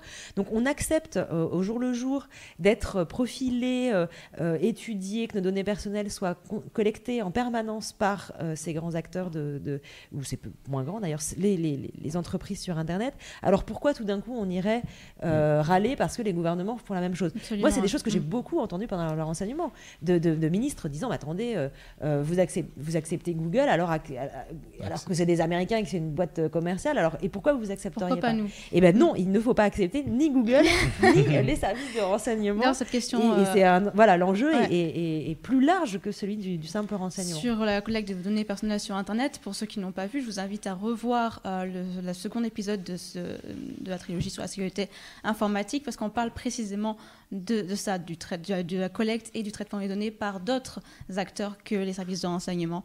Et on trouve ça tout à fait normal. Et, finalement, euh, la réaction des gens, c'est un peu ça. C'est déjà qu'on nous reproche, en- en- entre guillemets, euh, de partager un peu n'importe quoi sur Internet, euh, de, laisser les gens de de- de- du web utiliser nos données.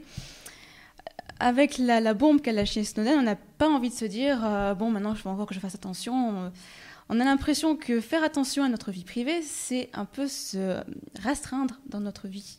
Tout à fait. aussi. Tout à fait. Euh, on Oui, a- c'est vrai que Pardon sur, sur le chat, euh, c'est les gens sont assez dans l'inquiétude et l'autocensure et beaucoup posent des questions comme euh, est-ce que euh, si je prends mon vieux téléphone coulissant, euh, je peux quand même être surveillé ou des questions comme ça. Oui, ça change Oui. pas grand-chose. Il y aura juste moins de trucs à surveiller. En fait, Et si- j'ai en- Moi, je t'en ouais, prie, j'ai envie de dire, là, c'est un, c'est un bel exemple de tous les pays le font. Sur les téléphones portables, euh, sur les précédentes générations, donc les- ce qu'on appelait 2G dans le non commercial, euh, c'est encore pire parce que euh, le, la- le chiffrement derrière, il est complètement pété. Et c'est les Français qui l'avaient conçu. Ils ont fait exprès de le péter pour pouvoir éc- écouter tous les, euh, tous les autres. Et sauf que, bah, comme les téléphones doivent être compatibles, euh, quel que soit le pays où on, où on va, au final, euh, ils se sont retrouvés avec un système où toutes les communications peuvent être. euh, Là, au lieu de les rassurer, tu Ouais. pars sur un truc encore Moi, je vais, plus. essayer de, je vais essayer de euh, rassurer. Euh, je, vais, je, vais, je vais rassurer. Euh, comment est-ce qu'on fait quand on a effectivement pris conscience de la surveillance, qu'on aimerait bien s'y soustraire un peu, récupérer un peu de vie privée sans devenir complètement parano et en continuant à utiliser euh, Internet et, euh, et certains outils? Euh, Je pense que déjà, il faut... euh, enfin, ce que nous on ce qu'on prône à la quadrature, c'est un- une décentralisation de son utilisation d'Internet, Euh, fragmenter les outils qu'on utilise. C'est-à-dire qu'aujourd'hui, euh, pour euh, énormément de, de gens, Internet se résume à euh, Google et Facebook. C'est-à-dire qu'on on utilise des outils Google dans tous les sens, on utilise fa- énormément Facebook. Il faut arriver à refragmenter un petit peu. Alors, on a l'impression au début de perdre un tout petit peu en confort d'utilisation. En réalité, on maîtrise très vite et on est très vite très content de ne pas mettre tous ses œufs dans le même panier. C'est-à-dire que, par exemple, je vais mettre mon mail euh, chez un fournisseur de, de, de mail euh, qui sera pas euh, la même boîte que là où je fais mes recherches sur mon moteur de recherche. On, peut, on peut déjà configurer un peu son navigateur pour euh, naviguer de manière systématiquement chiffrée, c'est-à-dire que le- Mm. le- les données qui sont euh, transmises ne seront pas interceptables euh, au milieu. Ça, c'est des choses qui ne font perdre aucun confort à la navigation euh, Internet. Et puis, faire attention aux applications qu'on qu'on télécharge sur son téléphone, qui nous demandent toujours un nombre d'autorisations démentielles Ouais. pour Et rien. des géolocalisations, par exemple. Voilà, désactiver la Mhm. géolocalisation qui sert à rien à part consommer de la batterie et se faire tracer. Enfin bref, il y a plein d'outils comme ça. Moi, je peux renvoyer vers des, une association euh, que- qu'on aime beaucoup à la Quadrature qui s'appelle Framasoft et qui a fait un projet qui s'appelle Dégooglisons Internet, euh, où ils essayent de proposer des alternatives euh, respectueuses de la vie privée et, et libre et associative à à peu près tous les outils Google, Facebook, etc. Ouais. C'est une bonne manière, je trouve, de, de tranquillement prendre conscience euh, des outils qu'on utilise. On récupère un peu plus la maîtrise aussi sur ce qu'on fait. On est moins dépendant de, de ces outils. Est-ce que ça vient apporter la même facilité? Parce que finalement, si Ça on utilise sur quoi. Gmail, Globalement, et oui. Google et, et en Ouais. même temps Google Maps, c'est parce qu'on a tout et sur un plateau. Oui, mais on, on a besoin, je pense que euh, pour le coup, euh, il peut y avoir, bah, il y a toujours cette petite, euh, ce petit passage d'un outil à un autre qui, euh, mais qui, qui, qui, bah, peut à un moment, euh, je vais pas dire que c'est inconfortable, mais qui change un peu les habitudes. Mhm. En même temps, on est quand même des gros flemmards globalement sur, sur le Internet. problème. Donc voilà, reprenez un peu d'estime de vous-même et, et reprenez en, en main vos outils. Honnêtement, pour l'avoir fait, moi je suis pas du tout une geek. J'ai- je suis tombée là-dedans il y a pas si longtemps que ça, enfin, il y a moins de 10 ans. Euh, des trucs qui me paraissaient des montagnes, genre euh, passer mon ordinateur sous Linux, chiffrer mon ordinateur, chiffrer mes communications, etc. En fait, ça se fait très très bien, même sans savoir taper une ligne de code. Franchement, il y a des communautés qui sont hyper euh, aidantes et accueillantes pour, euh, pour euh, faire ce type de passage-là. Mhm. Euh, je n'ai pas l'impression d'être déconnectée de la réalité. Euh, je choisis les outils que j'utilise. J'ai cette satisfaction d'avoir la main sur ce que j'utilise et de ne pas être soumise à- à- aux outils. Aujourd'hui, quelqu'un qui est à fond dépendant de Google pour tout, par exemple, euh, le jour où son Gmail marche plus, c'est mort. Le jour où, euh, où, il, où il veut plus utiliser Google, son monde s'effondre. Donc en, gros, ce que tu préconises, c'est de, Moi, je dis qu'on est plus fier que soi. On- est vachement plus fier de soi une fois qu'on a fait ces changements-là. Voilà, Je es prendre fière, effectivement. Moi, je suis très fière de moi. Non, mais c'est. Il faut prendre conscience de tous les des, des- de- des outils dont on dispose qui sont autres que Voilà. les habituels Google et Facebook, etc. Ouais. Et euh, essayer de varier son utilisation sur Internet. Exactement. Et il y en a, il y a des, y en a qui très simples. Par exemple, pour les communications, quand on parlait de l'ancien téléphone, pas besoin de revenir à un ancien téléphone. Il y a des applications qui font ça très bien, que ce soit Signal, par exemple, pour les communications chiffrées, euh, qui est une application que tout le monde peut télécharger, qui est téléchargée à quelques millions d'exemplaires. Et d'ailleurs, pour tous les gens qui ont WhatsApp, euh, le protocole qui est utilisé maintenant avec le petit cadenas qui s'affiche, ça a été fait par, ils ont payé les gens de Signal pour intégrer leur euh, protocole pour que personne puisse écouter. Donc même le fournisseur d'accès au milieu ne verra plus rien. Et même Signal ni WhatsApp ne voient plus rien. Donc on valide WhatsApp pour vos communications. Oui, sur le chat, ça demande si euh, avec une navigation privée, on est toujours tracé. Alors, avec une navigation privée, on peut toujours être tracé.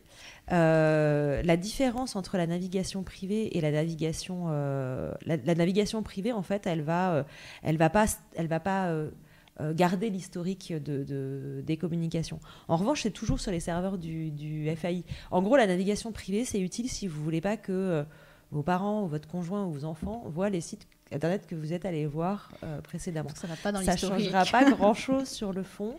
Euh, c'est plus intéressant en termes de, de- de- de surveillance euh, d'activer dans, dans son navigateur euh, Firefox ou, ou autre euh, les, les outils de chiffrement en HTTPS, ce qu'on appelle le HTTPS Everywhere. C'est-à-dire que Ouais. sur tous les sites qui proposent une navigation chiffrée, automatiquement, il va chiffrer la navigation. Et ça, c'est beaucoup plus intéressant parce que euh, on a une vraie, une vraie sécurisation de, des communications. Ça veut dire que on saura par exemple que vous êtes allé euh, de votre de votre de chez vous à euh, je sais pas euh, Wikipédia par exemple, Mm.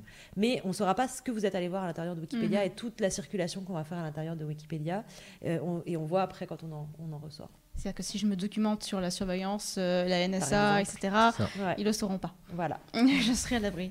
Tu tu vois d'autres outils de ce genre pour, euh, on va dire, naviguer de façon relativement anonyme? Euh, Il y, a, il y a toute une suite d'outils qui est proposée par le site EFF.org, Ouais. Electric Frontier, euh, Fron- Electronic Frontier, Foundation, et qui justement qui a développé euh, cet outil et qui propose de- sur leur site toute une série d'outils qu'on peut télécharger. Ouais. Euh, je sais pas si c'est une version française. Alors en fait, c'est ce mais que j'allais toujours en dire. anglais. C'est beaucoup en anglais. Ouais, en français, en nous, on a, on a repris avec la quadrature, on a monté un site qui s'appelle contrôle-tes-données.net, contrôle-t-données au pluriel.net, et sur lequel on reprend à la fois des, des- des petits tutoriels pour, euh, pour expliquer ça. Euh, on met pas mal de liens vers des outils. Et, euh, et on renvoie aussi beaucoup vers les autres, euh, les autres assos à l'étranger. Enfin, l'IFF est, est un peu notre grande sœur Mm. américaine euh, qui, qui propose des outils. Mais globalement, on en trouve beaucoup. Ce ce que je disais sur des Googleisons Internet euh, a, a énormément d'outils. Ouais. On peut aussi se rendre. euh, alors pour les gens qui habitent à Paris, le, le premier samedi du mois, euh, à la Cité des Sciences, il y a euh, les groupes d'utilisateurs de, de Linux, etc., qui font, qui expliquent un petit peu comment utiliser tous ces outils-là. Et, euh, et globalement, c'est des voilà. sciences.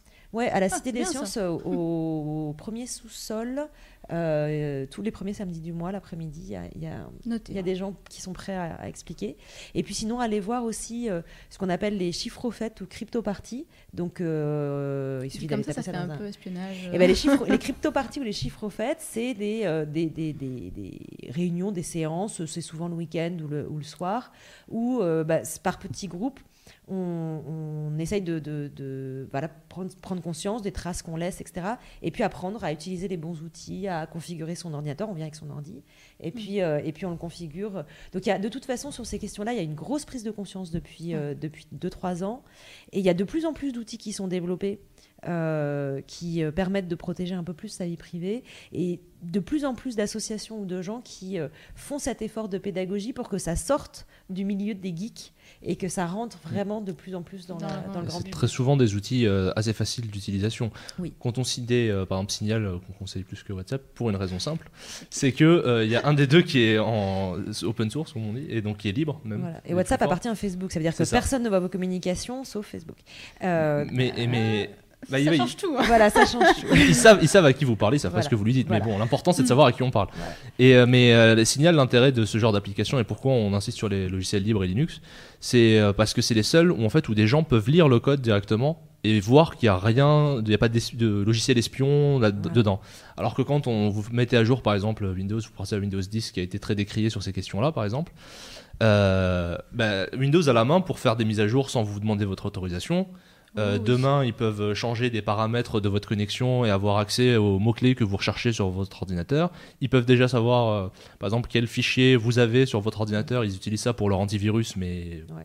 on ne sait pas pourquoi. ils- Enfin, ils pourraient l'utiliser pour autre chose. Et en- euh, comme on n'a pas accès au code, on peut pas savoir ce que ça fait vraiment.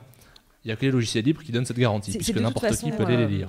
Cette question de, de la protection de, de ces données, etc., c'est euh, c'est de toute façon une question euh, qui englobe finalement beaucoup, beaucoup d'autres sujets euh, sur, les, sur tout ce qui concerne Internet. Ce que j'ai dit tout à l'heure, la, la surveillance étatique et la surveillance exercée à des fins de marketing, euh, finalement, elle, elle a beaucoup, il y a beaucoup de ressemblances. Pourquoi accepter l'une si on refuse l'autre? Il faut refuser Mhm, les deux.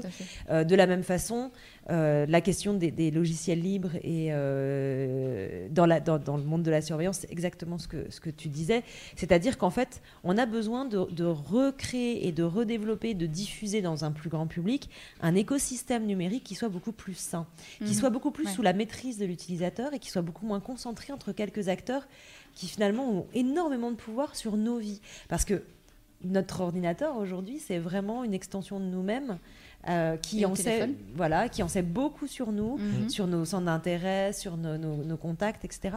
Donc euh, la résistance à la surveillance, sans partir en mode euh, warrior, c'est en fait assainir de manière globale sa vie numérique. Ça ne veut pas dire y renoncer. Je crois qu'il faut surtout pas renoncer à sa vie numérique. Euh, il faut évidemment arrêter d'envoyer des photos de soi euh, nues euh, n'importe où sur Internet. Euh, ça me semble la, la base. Euh, mais de la même façon que voilà, il faut pas les envoyer par la poste non plus. Euh, mais au-delà de ça, sans, sans se priver de tout, euh, il ne s'agit pas de se dire euh, ok j'ai plus de vie quoi. C'est comment je fais en sorte que mon environnement et celui de mes proches, parce qu'il faut aussi que mes proches aient les mêmes pratiques pour que bah, ça, Pour que ça finisse, fonctionne, pour que ça si on fonctionne partage une correctement. photo euh, Exactement. nue de vous, Et Ça euh, pas. voilà, c'est vraiment une question de, de- d'ensemble de sa vie numérique. Mm. Et je crois que l'enjeu, il est aujourd'hui là. Les lois sont, sont votées, elles sont pas forcément protectrices, elles sont même Mm. rarement très protectrices. Et on peut Euh, pas facilement s'opposer à ces lois, comme on l'a vu. C'est très difficile de Mhm. s'opposer à ces, à ces lois. euh, et puis, euh, si les services de renseignement euh, respectaient euh, ce qu'il y a dans la loi, ça se saurait. Euh, donc aujourd'hui, bah, il, faut, il faut y aller euh, individuellement. Quoi. En gros, il faut, euh, il faut arrêter d'être un utilisateur passif Exactement. et reprendre un peu la main sur son activité. C'est ça.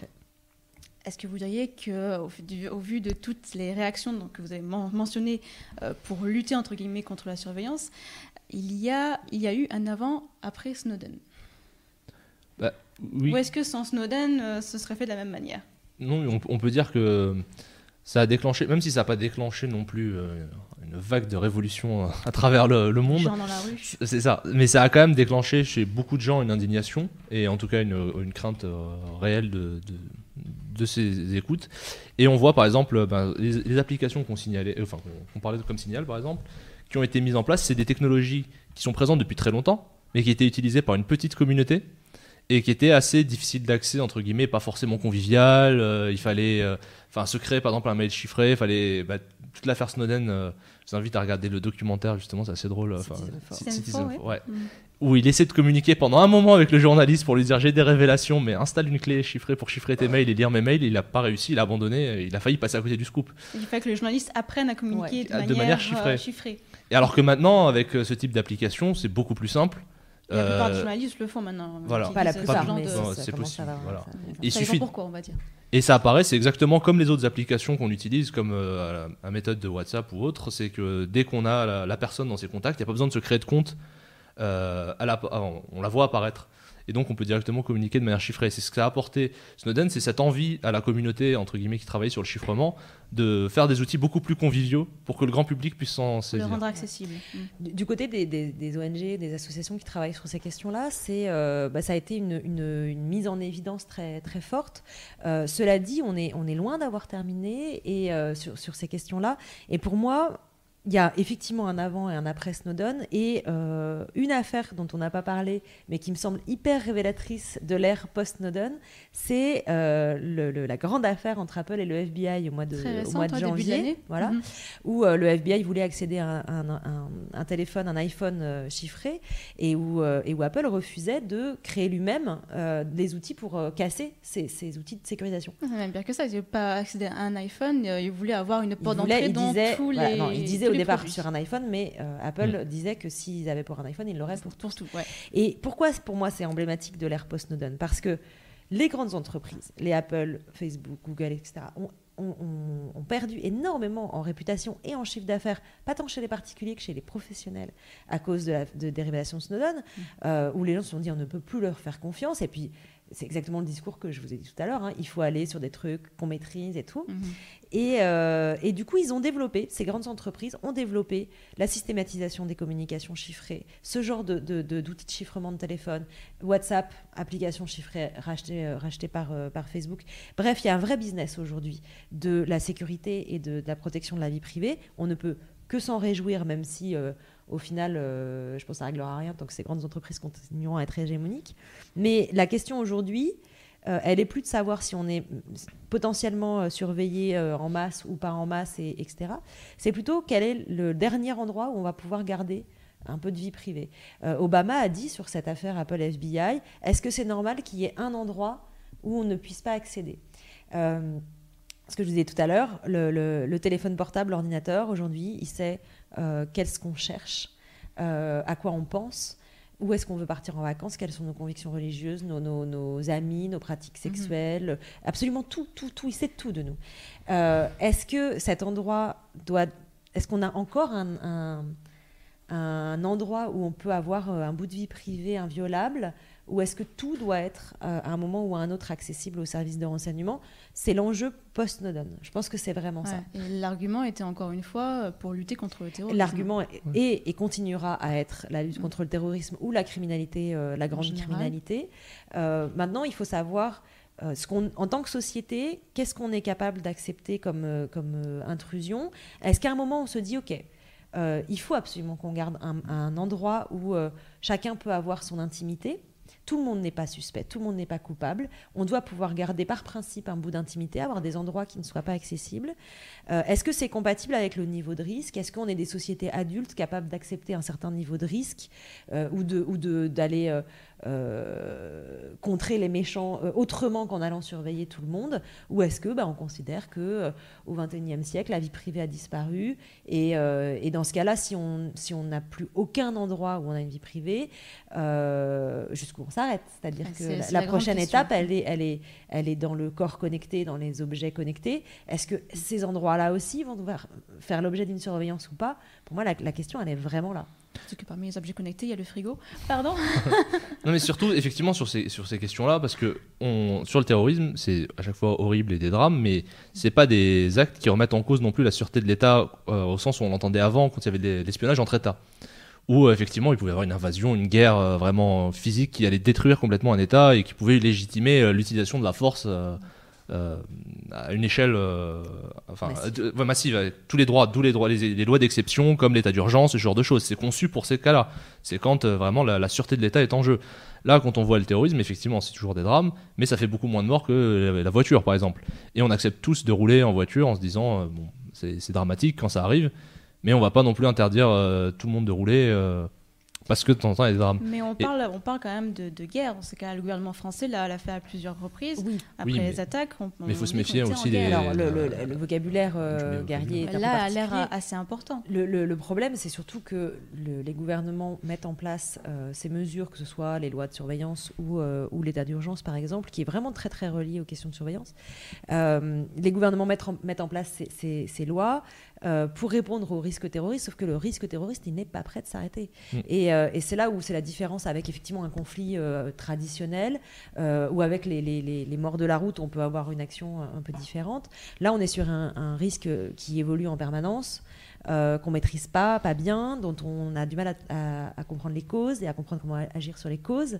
Euh, donc, euh, cette réponse, ce, ce marteau de plus en plus grand pour taper sur un clou qui se déplace euh, en permanence, on ne peut que taper à côté, et, et- mais on tape, donc on fait mal au reste de la société. Ouais. C'est, je pense ça où, en tant que citoyen, euh, voilà, se fait un peu adulte et responsable, et du voilà, on a, on- il faut euh, agir, il faut protester contre ça et, et- contourner ça par les outils de, de- de- dont on parlait tout à l'heure, tous les outils de, de contournement. Excuse-moi, on avait une question? Oui, en, en parlant de cette euh, surveillance terroriste, euh, les, Mhm. les gens sur le chat se demandent en fait si nous, on a euh, plein de, de conseils pour justement pas être surveillés, mais justement ceux qui font des choses pas bien et qui le savent, ils, savent comment s'y prendre pour se cacher. Donc on se demande, euh, enfin, qu'est-ce qu'ils veulent surveiller au final, quoi. Bah, c'est le Ouais, jeu du ça. chat et de la souris, Ouais. hein, c'est-à-dire que euh, bon, on, est, on est rarement totalement intraçable de toute façon, c'est Mm. difficile de- de- d'échapper totalement à la surveillance. Euh, maintenant, ce qu'on a vu, euh, même si on n'est forcément pas au courant de toutes les enquêtes euh, sur les, les- les actes de terrorisme, on, on a l'impression que les types étaient déjà, déjà, déjà identifiés effectivement et qu'il y a eu un vrai défaut de, de- de surveillance. Euh, donc euh, oui, de toute façon, les méchants s'adaptent, ça c'est un truc. C'est un fur et à mesure qu'on va augmenter la sécurité euh, et on va classique. travailler à essayer de, de les contrer. Exactement, de toute façon, et, euh, et, et- et- et plus la population on- on souffrira de la surveillance et, cherchera à y échapper, plus euh, ce sera difficile aussi d'aller... Voilà, voilà, on, on est dans un- une escalade Ah, permanente. le gros problème, c'est que là, la surveillance de masse n'a pas l'air d'être la réponse à la, à la problématique. Et au contraire, menace autre chose. Oui, Mais pardon. s- sur les choses qu'on peut faire, justement, c'est. bah, ça, a été un peu, ça a été un peu évoqué, c'est vraiment lié les deux types de surveillance. Parce qu'on voit que les acteurs maintenant se bougent, enfin, entre guillemets. Ils essaient, Apple n'aurait jamais fait euh, ça euh, il y a quelques années encore. On, en- on, y- on voyait mal euh, Microsoft ou Apple euh, Oui, c'est parce qu'ils ont un enjeu économique Voilà, c'est qu'il y a un enjeu économique. Et c'est qu'il faut, il faut voter avec son porte-monnaie aussi et, choisir où on met ses services. Enfin, c'est- où est-ce qu'on choisit ses services informatiques et Internet en général euh, en fonction des politiques qui sont faites par ces entreprises. Puisque euh, même le chiffrement, là, on a, on a accès à ces outils aujourd'hui et c'est une bataille politique. C'était une chance d'avoir accès à ces outils de chiffrement. Mm. Il y a encore quelques années, des gens euh, se sont battus puisque il y a quelques années, le chiffrement était considéré comme une munition. Comme, oui, comme une arme de Comme, guerre. un- Comme arme de voilà, guerre. un outil Mais ça va peut-être le redevenir, hein, il faut être Et donc, très vigilant. Ça rentrait, oui, ça rentrait vraiment dans la catégorie, euh, c'était euh, enfin arme de guerre sous catégorie munitions, tous les, le- logiciels de chiffrement. Donc ça pouvait pas passer une frontière, sauf le niveau où ils pouvaient déchiffrer tout. Donc il fallait vraiment qu'il soit très très faible. Et, et donc on pouvait pas télécharger un logiciel, par exemple, quand je parlais des applications telles que Signal ou autres, euh, on pouvait pas les télécharger d'un serveur qui était américain. C'était illégal. Et c'était illégal de les distribuer. Et on voit que la loi, en fait, il n'y a pas de solution à ce problème qui soit que technologique, puisque la loi peut très bien interdire la distribution de ces logiciels et rendrait euh, toute personne qui s'en sert euh, coupable. Et euh, je finis juste sur un sujet, c'est que par exemple quand on parlait de, de chiffrement des disques ou ce genre de choses, en France par exemple la loi, euh, si, on est, si on refuse de donner par exemple son mot de passe, on peut risquer je crois c'est 3 ans de prison. Ouais, c'est en train d'augmenter. C'est en train de voilà, c'est en train d'augmenter, ça augmentera à chaque, à chaque fois qu'il y aura. Ben, en gros, si, si on a chiffré son téléphone et on a tout bien fait et son PC et que malgré tout et qu'on a laissé aucune trace, ce qu'on a tout à fait le droit de faire, euh, un policier peut demander euh, l'accès. euh, En fait, voilà, quand on est en, en perquisition, En perquisition, ou quand, euh, voilà, on doit, on doit être en mesure de donner les, les identifiants de ces, de ces appareils. Si on le fait pas, d'une part, si on refuse de donner par exemple ses mots de passe, on peut être mis en garde à vue pour ça. Mm.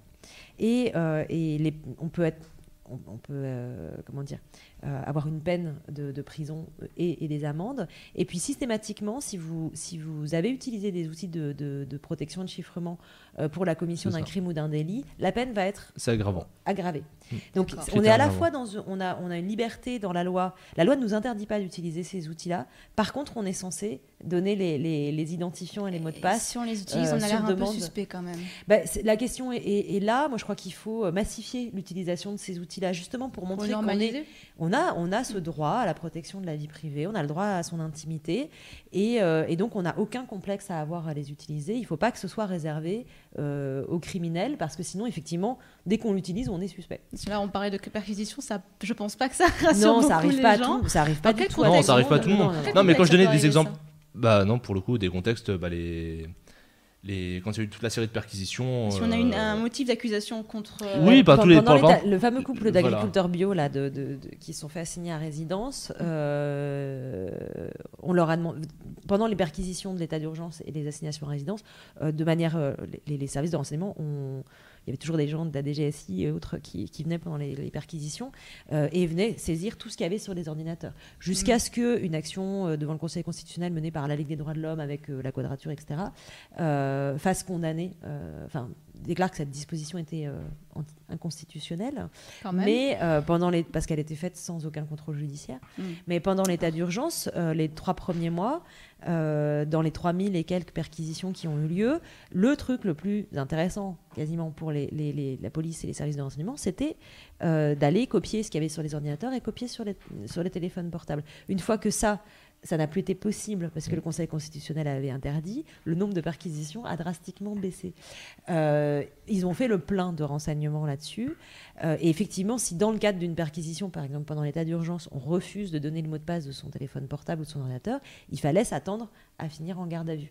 Euh, maintenant, effectivement, ça n'arrive pas à tout le Ah oui, monde euh, tous les quatre matins, hein, heureusement. Mais, mais, euh, mais il faut savoir que la politique française est, est assez ambivalente. On a à la fois cette liberté de se protéger et cette obligation de se, de se déprotéger dès qu'on nous le demande. Et, et typiquement, pour, pour les gens qui créent des services, je ne sais pas si la loi a changé, ça fait un moment que je n'ai pas regardé à ce sujet, mais par exemple, c'est quand on est tous les systèmes de chiffrement à clé privée, donc euh, où le- normalement l'intermédiaire entre guillemets n'est pas censé capa- euh, pas censé être capable de lire les informations.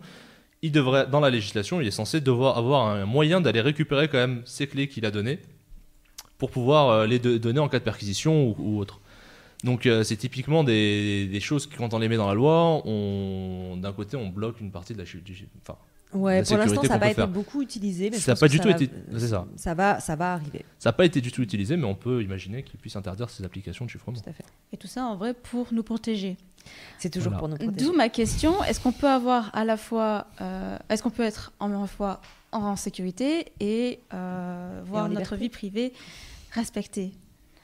Est-ce que les deux sont compatibles ou vont être compatibles un jour? Est-ce que c'est possible? Je crois qu'il faut que ce soit compatible. Et c'est-à-dire que euh, à un moment, on n'a plus Tu le veux dire choix. qu'à l'heure actuelle, c'est pas, c'est pas le cas? Bah, à l'heure actuelle, on est, euh, je ne veux pas dire qu'on ne vit pas euh, dans un régime dictato- dictatorial en France, non, etc. Il ne faut pas, faut pas exagérer. Mais, euh, mais le, le cadre législatif est déjà extrêmement large et on ne sait pas qui nous gouvernera demain. Donc euh, on ne sait pas comment ce sera utilisé. Probablement aujourd'hui, la- la- tous les outils qui ont été légalisés par exemple par la loi renseignement, ne sont pas tous fonctionnels et pas tous mis en place et pas tous utilisés de manière massive. Mais le cadre légal est là. Donc ça veut dire qu'on peut le faire demain et les évolutions technologiques sont très rapides. Donc maintenant, la balance sécurité-liberté, je crois qu'il faut sortir de cette contradiction apparente euh, parce que euh, si on a peur pour sa sécurité, on va forcément être prêt à abdiquer sur le moment une petite liberté. On a l'impression que ça ne coûte rien. Et puis, euh, on a commencé avec ça et ça augmente, ça augmente. Et puis, surtout, euh, on, hy- on hypothèque euh, l'avenir de, de nos enfants et de nos petits-enfants hein, en acceptant ce genre de choses. Donc, je pense qu'il faut sortir de ce dilemme-là et de se dire, un, quelles sont les causes de l'insécurité de manière générale, les causes profondes, et est-ce qu'on peut d'abord agir là-dessus?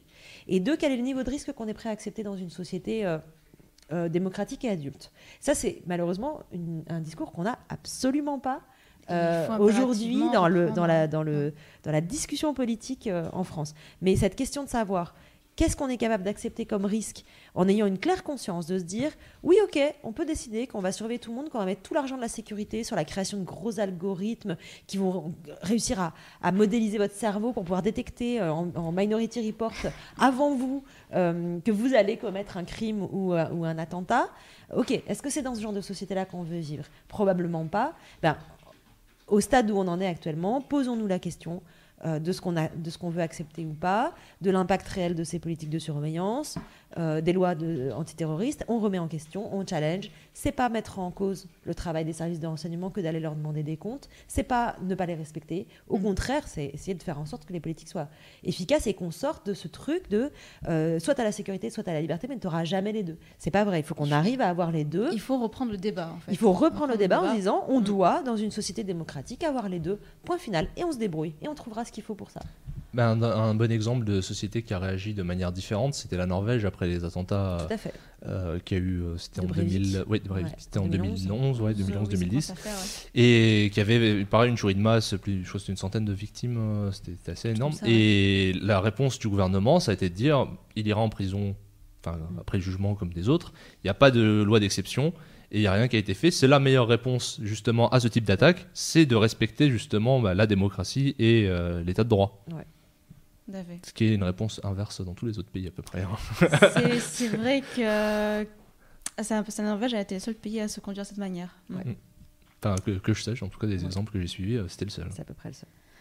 Donc en, en résumé, euh, reprendre la main sur le débat qui est en train de se faire sur nous à l'heure actuelle, Sur le Et- débat, sur les outils. sur les outils. Mais comment est-ce qu'on peut reprendre euh, la main en, justement sur ce débat? Alors, c'est compliqué parce que les lois, bon là je pense que dans les années qui viennent, euh, à moins qu'on ait encore beaucoup, beaucoup d'attentats, je ne sais pas si on va avoir des nouvelles lois, euh, des grosses lois. Reprendre la main sur le débat, c'est en parler, c'est ce, que, c'est ce que vous faites là, c'est euh, afficher, dire les choses euh, tranquillement, quoi, sans être super agressif, mais en disant bah, moi je refuse euh, ce, ce- ce système-là.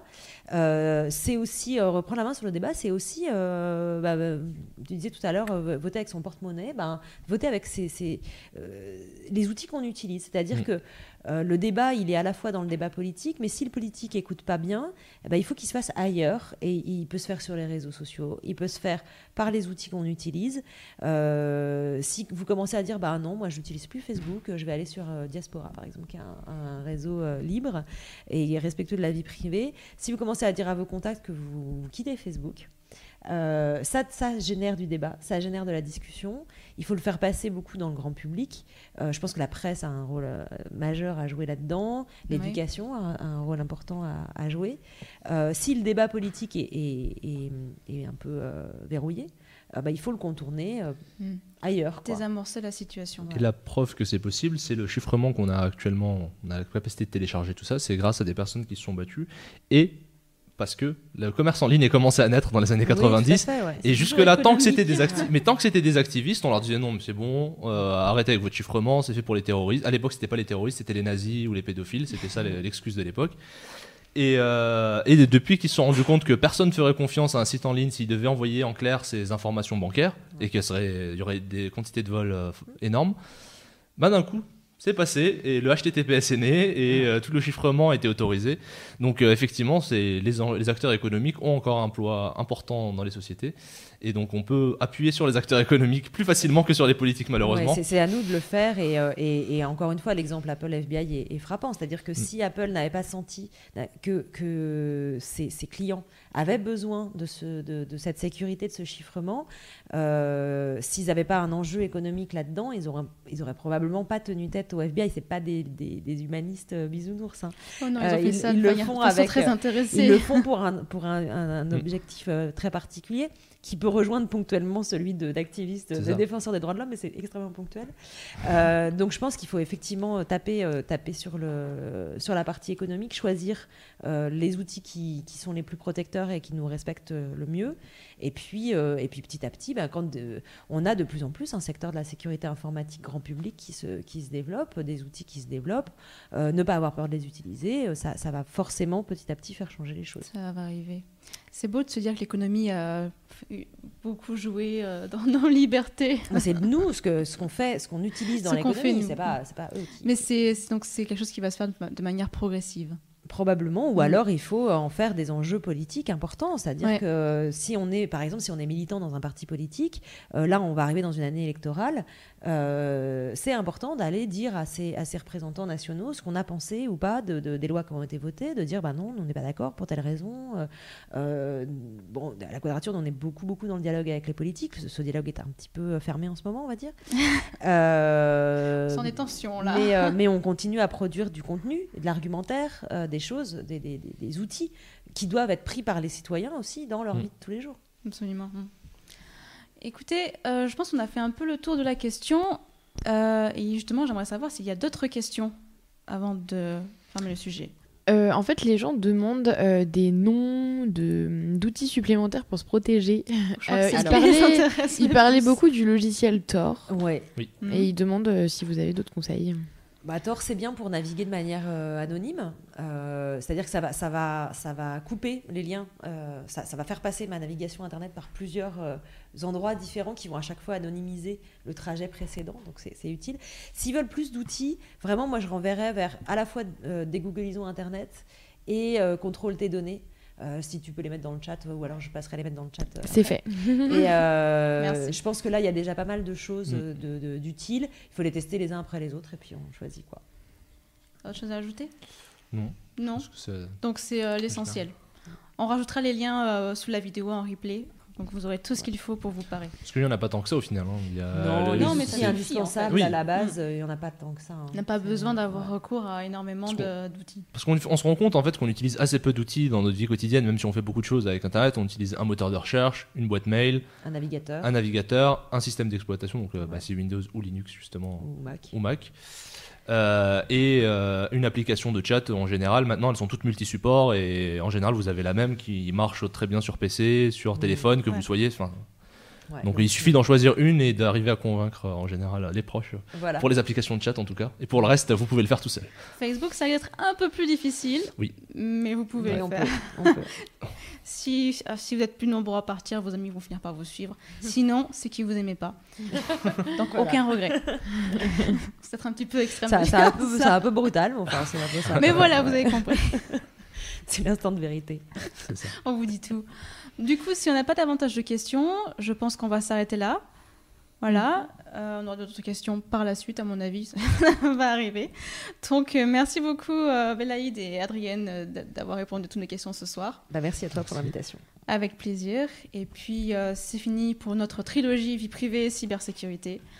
À bientôt pour de nouvelles aventures de vulgarisation scientifique. Et euh, moi, vous, me re- enfin, vous retrouvez demain l'émission avec euh, Navi et SML et ce sera sur les plaisirs anal. Voilà, ça n'a rien à voir. Quelque chose de totalement Ça n'a différent. rien à voir, mais je Ne pas tease pour demain. hein, sur Internet. On peut parler de tout. Donc voilà, Si l'émission au demain passage, elles soir à peuvent 21h. parler de, des- de- des photos sur Internet. Ah, je ferai passer le message. Merci. Bon, sur ce, Allez, au revoir. Au revoir. salut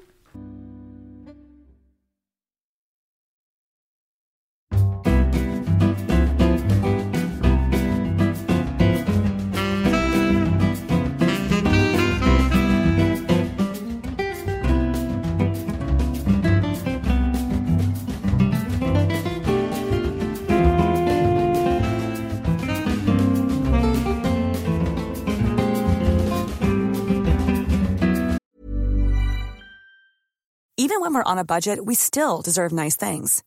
Quince is a place to scoop up stunning high-end goods for 50 to 80% less than similar brands.